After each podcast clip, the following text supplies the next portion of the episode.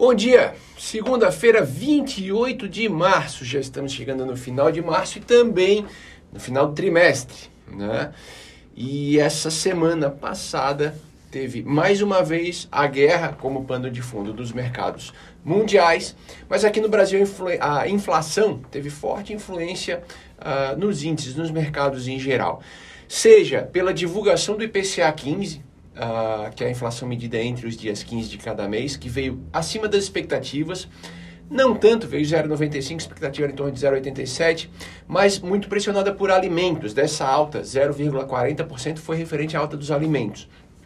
E também por não contabilizar ainda a alta dos combustíveis. Então, uh, já se imagina uma, uma inflação mais alta aí para o mês de março e para o ano de 2022. Por outro lado, o Banco Central afirmando que provavelmente mais um aumento de 1% na Selic seja o suficiente para segurar a inflação. Tá?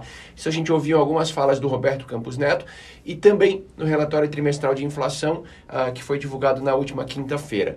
No relatório, o Banco Central ainda coloca o petróleo como grande divisor de águas para possíveis uh, cenários né, para a inflação brasileira em 2022, ou seja, uma alta do petróleo é que pode talvez mexer com alguma coisa na inflação. Caso o petróleo não aumente, é, esse aumento aí de, de mais 1% na Selic já é suficiente para segurar a inflação no médio prazo.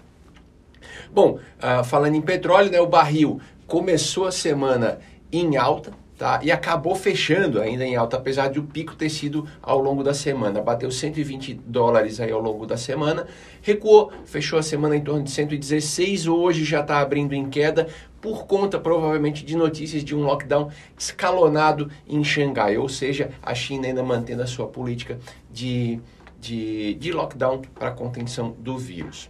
Nos Estados Unidos, a gente teve dados de serviço e da indústria que mostraram que a atividade americana continua forte. E isso, é claro, é uma notícia boa, mas em contrapartida, ou né, a contrapartida é que uh, isso gera pressão na inflação. Então, já se espera que o Fed aumente os juros em 0,50% na próxima reunião, o que acaba colocando alguma pressão nas taxas dos treasuries americanos, que subiram significativamente ao longo da semana. Em relação à guerra, pouca novidade de fato. Tá? Biden continua tecendo fortes críticas a Putin.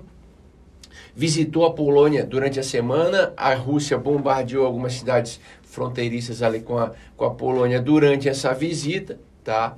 Uh, Putin perdeu um grande aliado que acabou cortando relações com o Kremlin e deixou a Rússia. E Zelensky apontou que pode adotar um tom de neutralidade para selar um acordo de paz Aí negociações irão ocorrer ao longo dessa semana entre os dois países lá na Turquia. Então, quem sabe aí quarta e quinta-feira a gente possa ter alguma notícia mais positiva. Bom, com tudo isso, a semana foi boa para os ativos brasileiros. A gente teve mais uma semana de alta na bolsa, oito pregões consecutivos de alta no Ibovespa. Acabou fechando estável, praticamente estável na sexta-feira, mesmo assim uma alta de 3,7% durante a semana. E uma forte queda do dólar. Tá? O dólar caiu mais de 5% durante a semana, fechou a 4,74. O valor é que a gente já não via há bastante tempo, acho que desde junho de 2021. Outro grande, grande destaque foi uh, para os DIs, né, o, o, juro brasileiro, que teve uma forte queda, impactando aí os títulos pré-fixados e os vinculados à inflação. Isso muito por conta das falas do Banco Central. Para a próxima semana, vários indicadores, ou para essa semana agora, né? Vários indicadores serão divulgados. Destaque para dados de emprego, tanto aqui como nos Estados Unidos, e para essas negociações que vão ocorrer entre Rússia e Ucrânia. A gente espera né, que venha alguma notícia positiva daí, ok? Ótima semana para todos!